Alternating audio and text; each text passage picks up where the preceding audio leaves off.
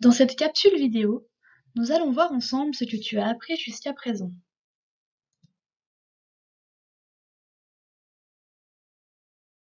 Tu as appris à faire des additions et des soustractions en ligne. Tu dois donc être capable de faire 12 plus 11 qui fait 23, 20 plus 30 qui fait 50, et pour les soustractions, 20 moins 7 qui fait 13 et 25 moins 5 qui fait 20. Lorsque tu es confronté à un calcul plus compliqué, tu as certainement dû apprendre une technique pour le réaliser. Mets sur pause et réfléchis-y quelques secondes.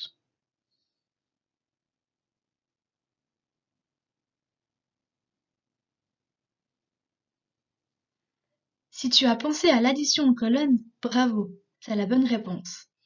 Effectivement, lorsqu'un calcul est plus compliqué, tu as dû voir comment faire une addition en colonne. Dans ce parcours, tu vas donc apprendre à faire des additions en colonne et des soustractions en colonne.